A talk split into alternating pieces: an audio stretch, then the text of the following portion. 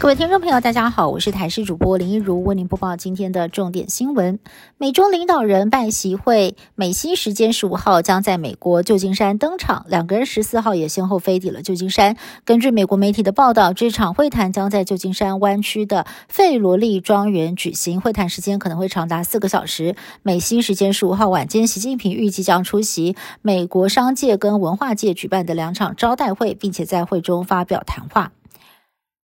持续的关注以巴战事，最新消息是，以军在上午已经攻进了西法医院，呼吁哈马斯成员投降。美国情报显示，哈马斯在西法医院设有指挥所。以色列跟哈马斯渴望针对人质释放达成协议。以色列的官员透露，以色列将关押在监狱当中的巴勒斯坦妇女跟青少年交换哈马斯手上的人质。以色列渴望救出大约七十名妇女跟儿童。正式的协议可能在几天之内宣布。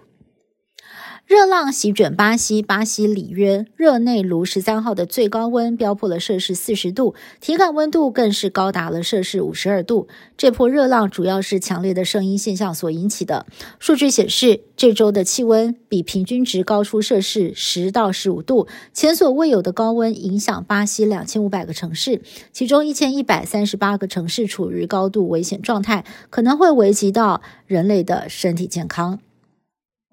荷兰有一间太空公司，目前规划在太空制造新生命，使用胚胎专用太空站，让人类精卵细胞能够在无重力状态成功结合，创造出太空宝宝。这个特制太空站能够提供胚胎适合的生长环境，慢慢发育成胚胎，最终送回地球。公司目前计划二零二四年发射老鼠细胞进行测试，不过太空宝宝的概念也受到了技术还有伦理道德的挑战。民进党的不分区立委名单正式出炉，秉持民主大联盟的精神，列入多元领域代表。最大的亮点就是曾经演出校园剧《麻辣鲜师》中的万老师演员郭玉琴顺利的进入安全名单。不过，包括了郑国会派系还有药界的代表都在安全名单之外，也引发了不少反弹。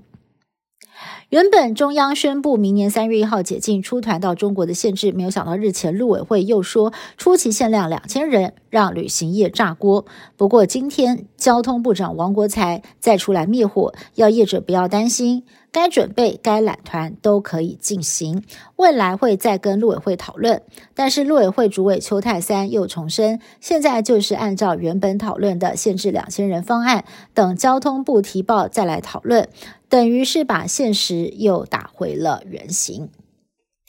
而今天最大的政治焦点还包括了国民党跟民众党在野领袖第二场协商，今天上午登场，由前总统马英九当见证人，朱立伦、侯友谊还有民众党党主席柯文哲完成会谈。蓝白在总统大选确定要整合，将依据十一月七号到十七号的民调数据，决定柯侯两个人谁正谁负。本周六就会公布最后的结果。对此。民进党总统参选人赖清德办公室回应，只看见算计跟分赃，无论蓝白阵营是否整合，赖清德都是唯一对国家提出愿景的总统候选人。以上新闻是由台宣布制作，感谢您的收听。更多新闻内容，请您持续锁定台视各界新闻以及台视新闻 YouTube 频道。